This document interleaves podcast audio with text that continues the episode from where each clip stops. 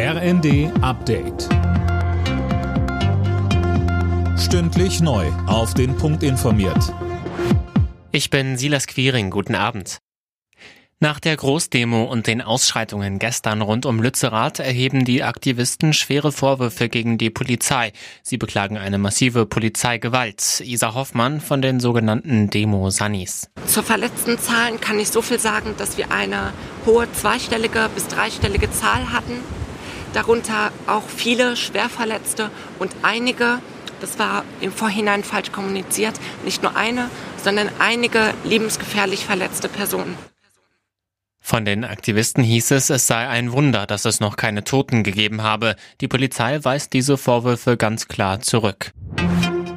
Nach einem russischen Raketenangriff auf ein Wohnhaus in Dnipro spricht die Ukraine von mehr als 20 Toten. Das Hochhaus war teilweise eingestürzt. Das Schicksal dutzender Menschen ist noch nicht klar. Die Ukraine wirft Russland Terror vor. Weil der Bundestag aus allen Nähten platzt, soll das Wahlrecht reformiert werden. Die Ampelkoalition hat sich jetzt auf einen entsprechenden Gesetzentwurf geeinigt. Mehr von Jana Klonikowski. Demnach soll die Zahl der Abgeordneten wieder auf die Regelgröße von 598 begrenzt werden. Überhangs- und Ausgleichsmandate sollen wegfallen. Heißt, es kann dann passieren, dass Abgeordnete, die direkt im Wahlkreis gewählt wurden, trotzdem nicht in den Bundestag einziehen, weil ihre Partei nicht genug Zweitstimmen bekommen hat.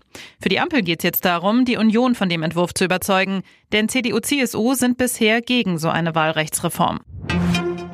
Die Pariser sollen bald darüber abstimmen, ob es in der Stadt weiter E-Scooter zum Ausleihen geben soll. Fans sehen die Elektrorolle als umweltfreundliche Alternative zum Auto. Gegner kritisieren, dass die Fahrer oft rücksichtslos unterwegs sind und die Scooter überall rumstehen.